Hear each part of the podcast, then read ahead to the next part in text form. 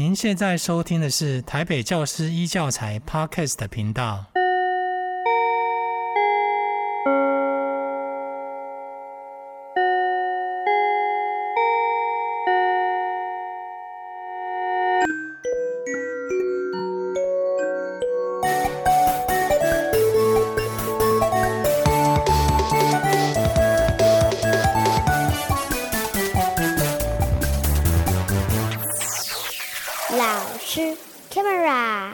嗨，大家好，呃，欢迎来到老师开麦了，呃，我是今天的主持人文健老师。那今天很高兴，呃，邀请到台师大电机系的教授赖以为教授。整个来说哈，今天的这个这个邀请是非常的难得，因为嗯，各位从那个网页上哈，从脸书什么可以发现，教授的那个 schedule 是从那个年初排到年尾哈，所以非常的不简单。所以呃，今天呃，我们逮到机会哦，一定要。呃，跟赖教授请益，然后一定是问到好，问到宝这样子哈。首先，我想，呃，因为题目的关系，我今天在准备的时候发现一个很有趣的巧合哈。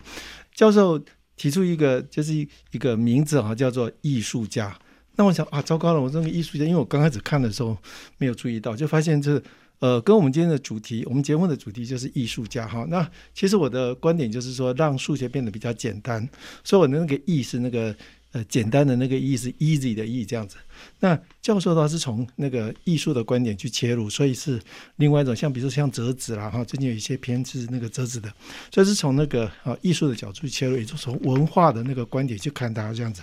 呃，包包括那个有一些是呃，各位如果好仔细的看那个脸书的文章的话，有些是从文化，也就是从人哈，从从人人心本身去出发的。所以其实呃，通常跟我们对对于数学的理解是不太相同的。那呃，得到时间我不多话，我们就从呃。请教授哈，我们就从教授的一些呃最近的一些文章哈，我们就收集之后，我们想说给教授一些呃提问哈。那呃，首先哈我想问一下，就是哎，其实教授的背景是电机啊，那呃之前呃各位也知道那个就是那那那个叶秉成教授也是电机，可是他在教育方面很多的涉猎。那我想要请问教授的第一个问题就是，呃，教授其实你也是电机啊，在电机这个领域里面的。的一个人才，那为什么会对教那个数学本身这么投入？然后那个呃，能够发掘出这么多有趣的题材呢？是，那文健老师好，各位听众、各位老师大家好，我是以为。那刚刚文健老师第一个问题提到说，为什么我对于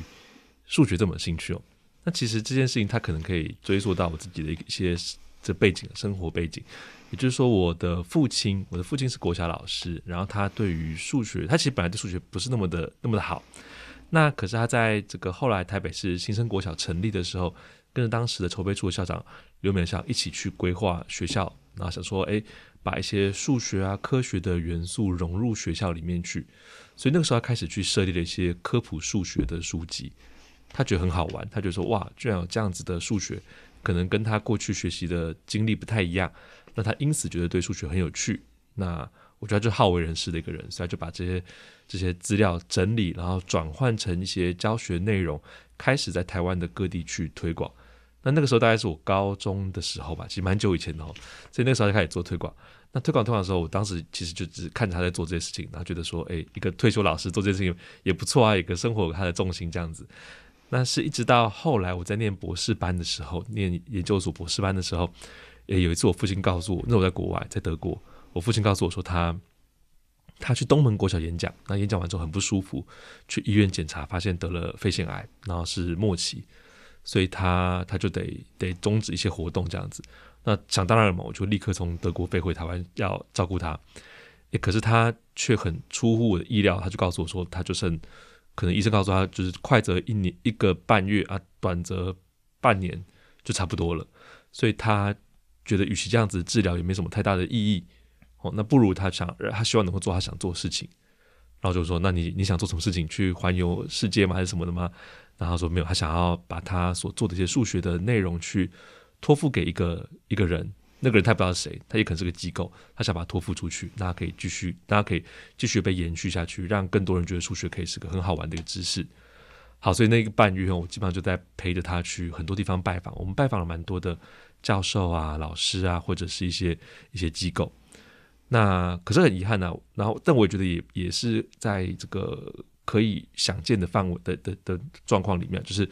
这个东西它有点有点沉重，一方面它有点大，然后你消化需要花时间；一方面它又是一个这个老师多年来可能甚至是说用生命的一个请托，所以它分量可能有点重，那不太有人能够在一次两次会面就答应把它接下来，所以很可惜的，我我父亲最后没有找到一个可以愿意去接下来的人，那我就觉得说。哎，我数学没有太差，然后我也喜欢数学，我也觉得数学还 OK，那不如我来做做看好了。哦，所以后来我父亲离开之后，我就开始去读他的一些留下的书籍，还有他留下的一些手稿。那慢慢读的时候，我发现说，哎，真的还蛮有趣的，真的真的，我也有跟我父亲当年那样的一样感受，就是，呃，我数学一直学起来都还不算不错，可是我从来也不觉得数学有特别好玩。但我看了这些科普书籍之后，我发现说，哎，真的还蛮有趣的，而且真的是一个。就是数学不仅仅是一个程序性的计算，它更是一个思考方式。那甚至可以大到像刚刚文健老师提到，它可能是一个文化，它可以是像音乐、艺术、历史这样子一个一个很完整的一个文化体系，里面有牵扯到非常非常多的事情，涵盖到非常非常多的领域。你真的以数学角度去看，你可以用数学角度去看任何事情，然后都有不一样的收获。所以一开始啊，我觉得我是为了父亲的关系去做这件事情，可是做到后来。其实我自己收获蛮大的，然后我也觉得能够去继续用数学去推广，让大家看到数学很有趣，是一件蛮开心、蛮愿意一直做的事情。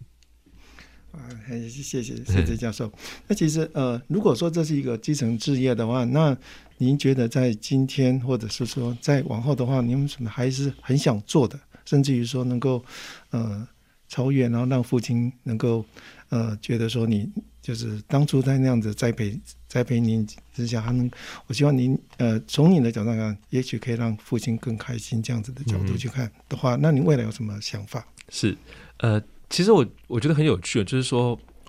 我我父亲他以前常常在我耳边念很多，就是他他想要做哪些事情，哪些事情，哪些事情。当时啊，我听的时候，就那个时候我可能是大学生或高中生嘛，那。老师们都知道说，大学生、高中生就是个就是个比较比较叛逆啊，比较比较屁的一个年纪，所以就会觉得说啊，这个不太可能啦，这个怎么天方夜谭呐？怎么会想要做这些事情？那可是后来我们在做数学科普的时候，或数学教育推广的时候，哎，真的慢慢慢慢的，我发现说，我想我们想了半天，哎，想要做一件事情，然后我就回想起来说，哎，对我爸曾经跟我讲过，他想做这件事情，就会连接起来。那比方说，我父亲曾经在我记得很清楚，他在高中的时候跟我说。你们那个，因为他是文组，所以就说你们那个物理课、化学课有实验，数学为什么没有动手做？为什么没有实验？他就跟他说不需要实验啊，数学动手做干嘛？你就可以用纸纸笔全部证出来，就很就很简单的，不需要去倒什么化学化学反应物之类的。然后说，可是他觉得动手做好像学生会比较有感觉啊，看到那些数字会很有，会更容易学好啊。但我可能就是哎，运气还不错，是那个比较抽象思考也可以的人，所以我那时候就我觉得不太需要这样子。可是现在在我们在推广的时候啊，其实真的是花了一段时间去摸索，然后最后才发现说，的确视觉化、动手操作是个很棒的方法。所以我们大概在几年前开始做这种动手做的数学实验课，这个就是一个我们自己想想，然后最后发现说，哎，其实我父亲当年早就想过一件事情。那另外一个，我们现在，然后这个我们做出来了。那另外我们还在努力做的是。我父亲当年也说，他就是说，呃，我们淡水老家有个、有个、有一间那种就是几十年的那种老房子，也都没有人住。然后说啊，我好想把那边整理一下，然后可以放很多我喜欢的数学的教具啊、展具啊，然后可以把它整理成像是一个数学馆一样，让大家可以去参观，可以去玩数学啊，那就是我推广基地这样子。啊，那时候我就说，嗯，我觉得你放在那边可能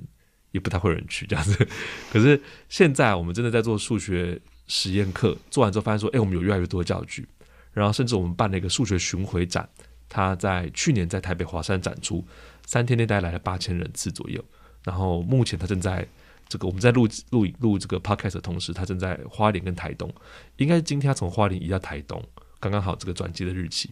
那也是还蛮大家都还蛮喜欢的。”所以，我们也希望说，诶，那到底之后有这些巡回展，有这些动手做数学实验课，我们可不可以真的展做出一个数学馆、数学博物馆？那以现在来说，它真的还是个一个很长远的梦想，因为它需要很大的一些资源、跟时间还有心力的投入。可这个，我想就会是我们很长期想要做的一个目标。好，那就是那个呃，最近有个活动，就是呃，先前啊，就是环游世界玩数学这样子的想法，对对对，当初是怎么样去结合这个呢？还有就是说，我们知道环游世界八十天嘛，对，那也就是说这个会有续集吗？还是说你会以呃文化的角度，从国家的那些或是地区的特色来发展？是是，是，谢谢老师。这个这个展览啊，就其实当初我们会很希望说。应该说，前因是因为我们在每年都会办一个数学的叫做“数感嘉年华”这样的一个活动，也就是每年通常在华山，然后邀请对数学有兴趣的各方各行各业的，然后各界的人士一起来共襄盛举，摆做个嘉年华。那去年我们就特别想说，哎，那我们不然就做个展览好了。然后这个展览当时就觉得一切就是想得很美好。然后我们把展览做起来之后呢，那展览活动结束，我们把它收起来，然后再去各界可能募款啊，或者跟政府机关谈合作啊，然后或者我写一些科技部的计划补助啊之类的，看能不能够到全台湾各地去巡回。所以我们就想说，那就要它就是个巡回展。那巡回展设定的主题叫做环游世界，也是因为说疫情大家都不能出国，那我们觉得很可惜。那我像我自己就很喜欢出国，所以就啊不能出国很可惜。可是我们能不能够用刚好就用这个出国旅行作为一个主题，然后去介绍世界各国景点，比方说埃及金字塔、巴黎圣母院。或者是荷兰这样子，可是我们介绍的时候，我们不仅仅是介绍说金字塔的一些历史文化，或者是圣母院的一些宗教艺术价值，我们还会介绍说金字塔里面的象形文字，它里面有数字，它有埃及人在还没有阿拉伯数字以前的计数的一些方法。那同样的古文明的数字，还有罗马数字啊，这个玛雅文化这些计数系统里面有哪些不一样？我们就会透过去介绍这个文化，然后去讲我们真的想讲的一个数学知识。那在巴黎圣母院也是一样，我们介绍这个巴黎圣母院的玫瑰花窗，它有很重要的宗教跟艺术价值。诶，可是我们就要讲说，玫瑰花窗它其实对称，对称的话，你可以怎么样去做出来？所以甚至哈，我们我们有真的运气都很好，我们跟一个非常强的设计团队一起去合作，然后他帮我们把玫瑰花窗这个想法做成一个互动机台，学生可以用体感去感受它，然后感受这个跟机器互动。然后他的手势可以去调整前后移动，那个窗花就有不同的样式出现，然后再根据他自己身上衣服颜色，会去截取那颜色，最后做出一个客制化的专属于自己的一个花窗。所以这个活动我们在做的时候就就很就很好玩，大家就一直排队那边玩那个窗花，然后下载下来啊，然后上传到自己的社群的一些平台啊，做一些更进一步的科普的推广的扩散。所以这个展览是是我们一直想做那。的确，我们会希望说，现在它应该有四大展区，十一到十二个展品左右，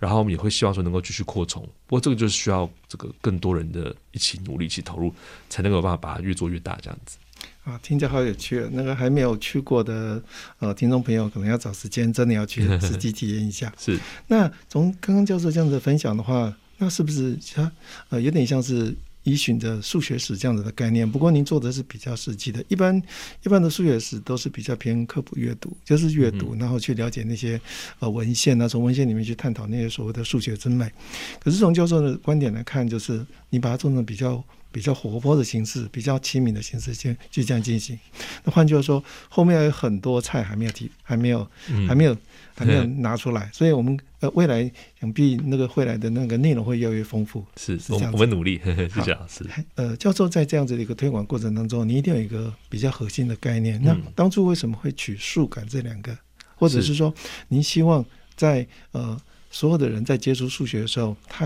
您希望他能够获得什么，或者说他能够表现出什么？所以你当初会以数感这样做一个出发的切入点吗？嗯、是，诶，其实当初我们在想，就是数感实验室这个名字，我们当初其实的确是花一些时间在在在取，因为像我自己并不是数学教育背景出身的，也不是数学背景出身的，所以其实很多知识我我都是自己去学自学，然后跟着或者跟着很多老师们请教这样子，那。当初会会想要叫数感实验室哦，其实有个很大的原因是因为我知道很多人很不喜欢数学，所以想说如果讲说叫数学实验室的话，那可能很多人就会直接就是离开我们这样子。可是我们想要推广的是是是是生活中数学，我们希望让大家知道数学其实是很有趣的，所以我们某种程度就是就是稍微玩了一点小小手段了，就是我们告诉他说，哎，你可以有语感美感，那你同样的你可能可以有数感呐、啊，那你把你我们把这样子去连接，让大家会比较觉得说，哦，好像。好吧，语感、美感我可能都有啊，就算没有，我可能可以培养。那既然叫数感，也就不是一个像数学这个词，其实他他他的严严谨的学术的定义，我认为我自认为我还没有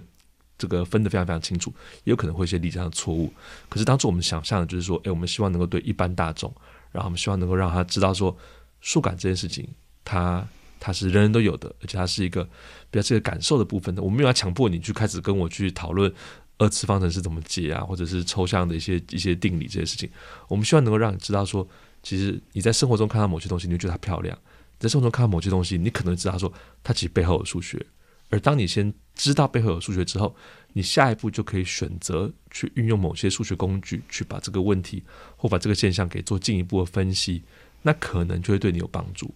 就是我们会希望大家比较重视在数学的这个活用或者跟生活情境结合的部分。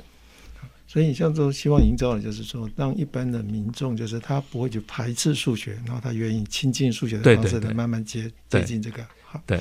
那还有一个问题就是，呃呃，教授在一些对话当中哈，包括我我待会要念念那个君君的诗哈，那我觉得蛮有趣，我觉得有有点像是。应该说承袭了那个教授的那个平常给他的熏陶 了哈。那那是我这样的，是每个等下再念，就是说，呃，如果从呃教授的这个推动这个语感教育的这样的观念来看的话，嗯、那语言是不是一个重要的元素？因为我们要沟通嘛哈。嗯、那我我个人现在正在做的就是 make thinking visible，是一种让思维可见。是。那为了让可见，然后我们要有一个沟通的，不论是文字也好，符号或者是图形，这都是一种呈现。那从教授的教授的呃角度来看，如果我们把它用语语言或者是用文字，甚至用符号来呈现的话，嗯，呃，您会希望什么方式是比较容易，或者说您会建议说用什么方式比较容易成功，或者说能够贴近大家能够接受的那样子的一个程度？嗯嗯，嗯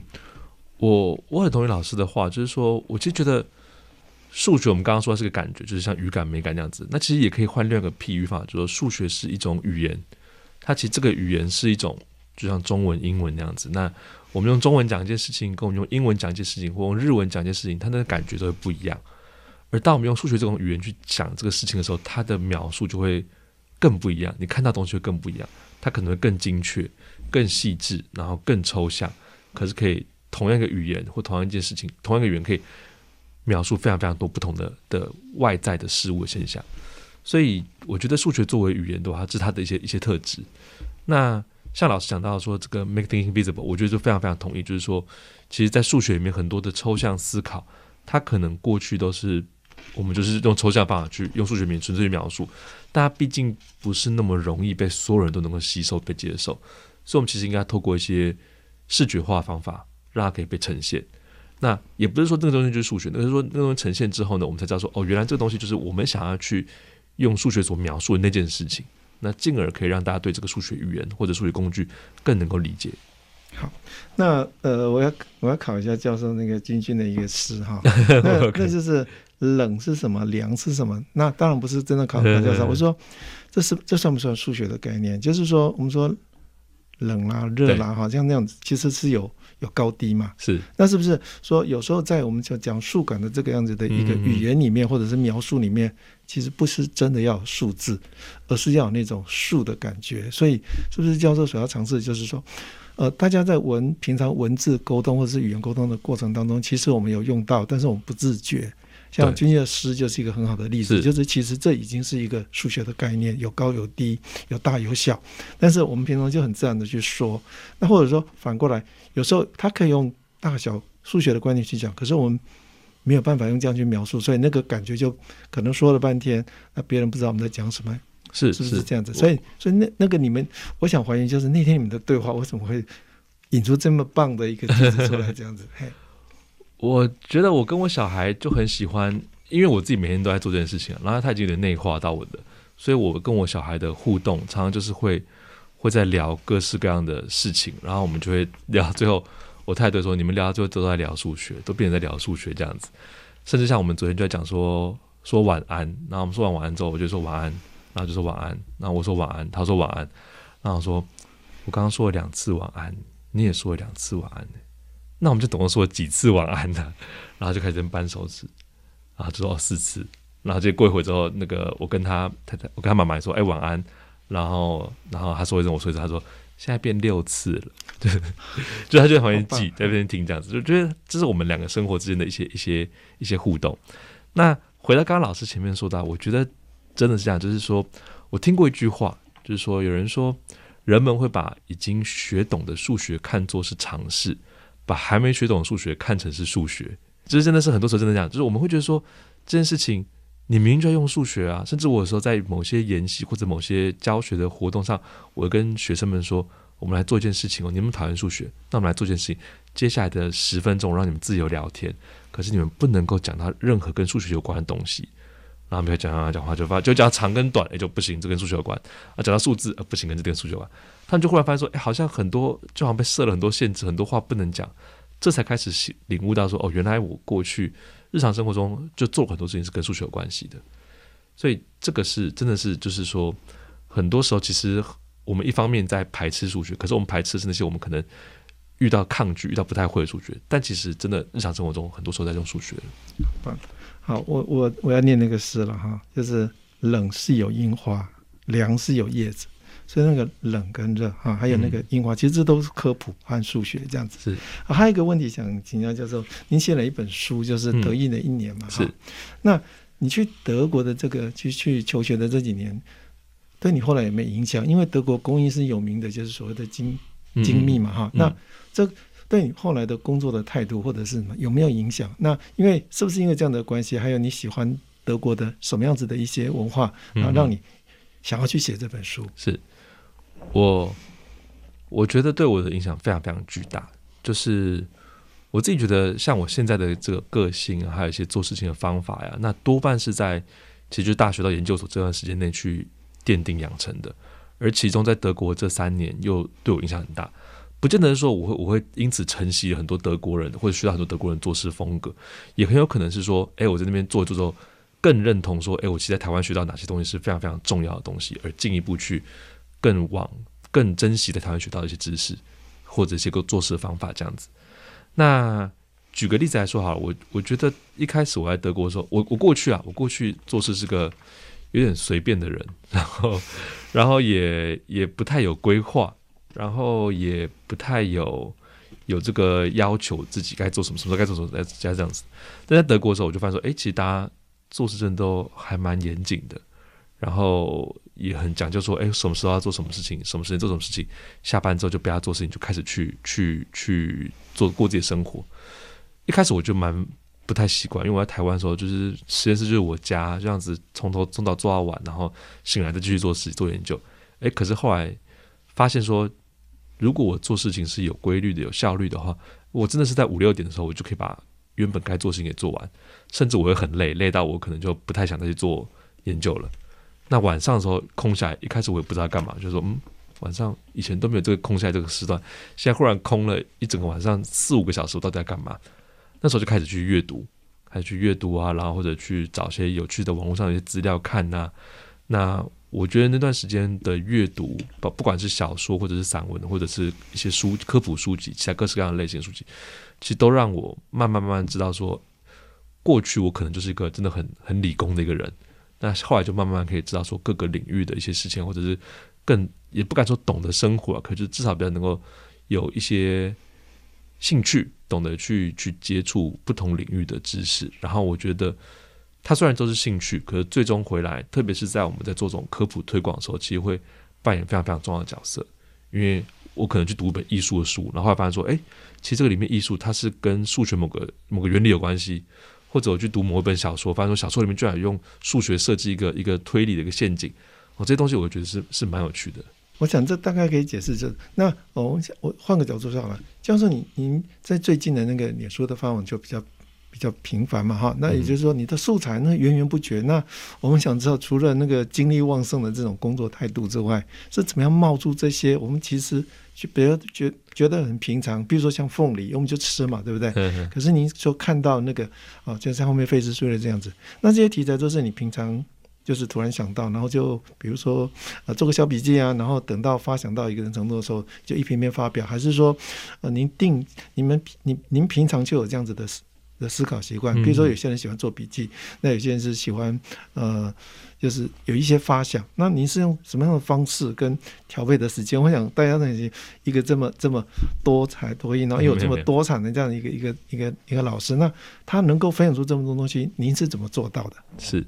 呃。其实我我我觉得我真的还好，我我分享的这个量，其实很多老师都比我更厉害这样子。那我自己的的原因，我觉得可能还是回到这个我父亲刚过世那几年，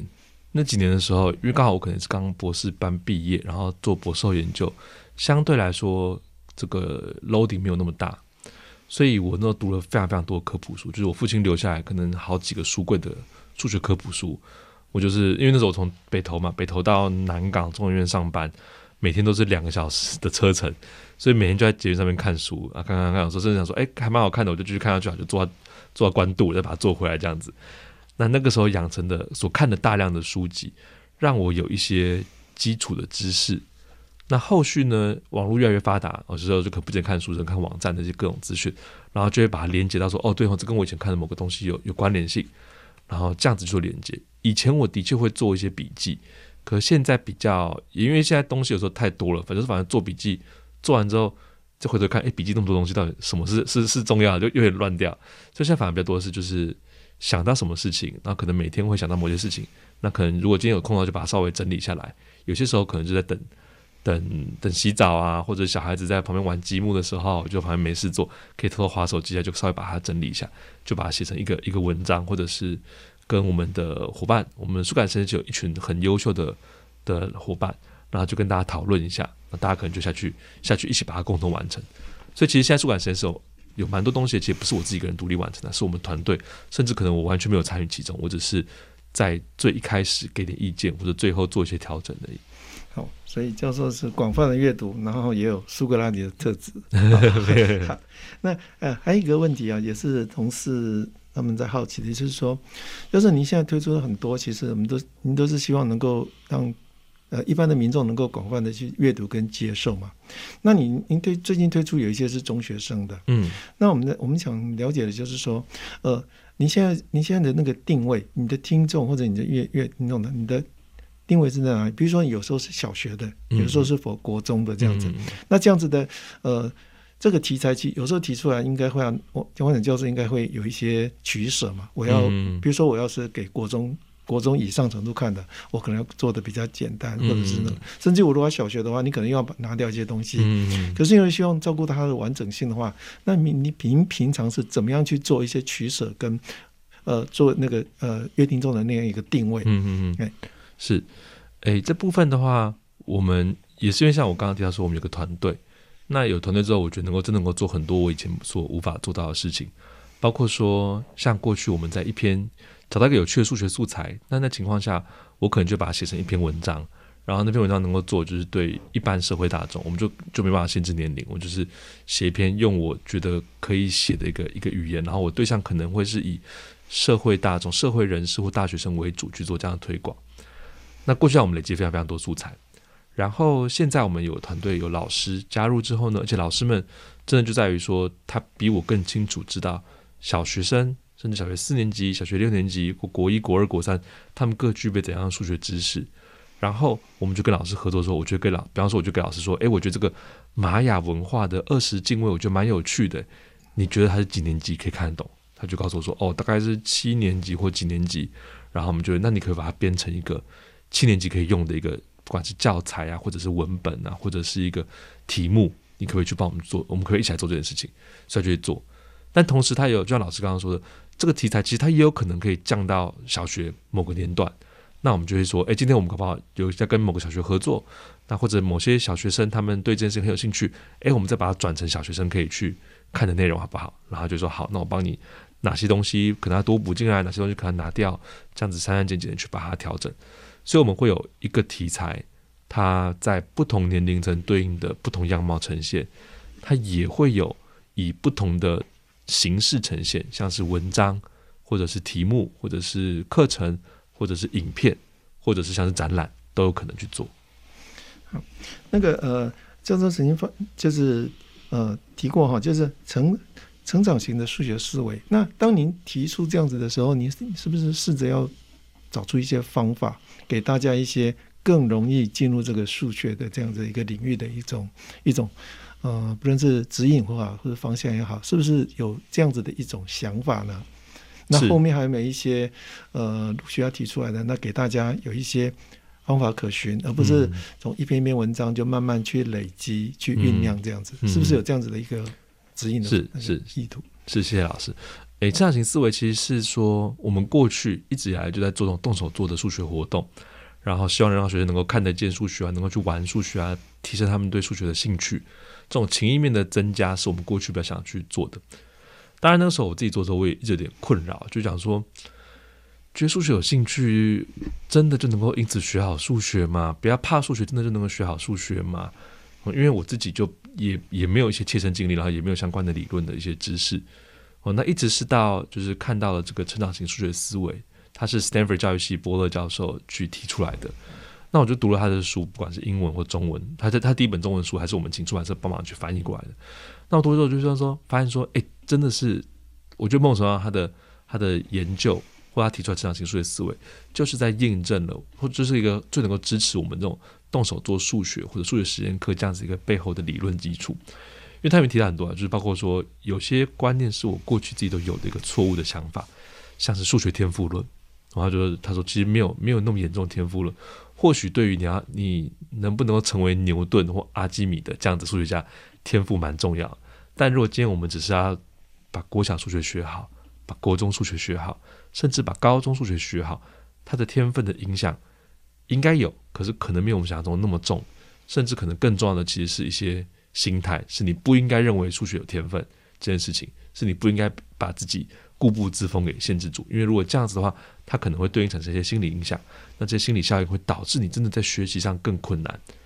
这种事情他把它说得非常非常清楚，让我真的觉得是有那种豁然开朗的感觉。那当然后来我去跟我们很多台湾的数学系的学者老师们去请教，也会得到类似这样的见解。那这我真的是我之前就是没有相关的知识，所以一直觉得这东西不知道，我自己不知道。那可是我现在知道的时候，我就觉得哇，这东西真的是很值得跟更多人去去分享。所以。像老师们也可以看一下，说我们现在粉丝也常常会去分享一些，今天就分享一篇关于数学教育的一些文章。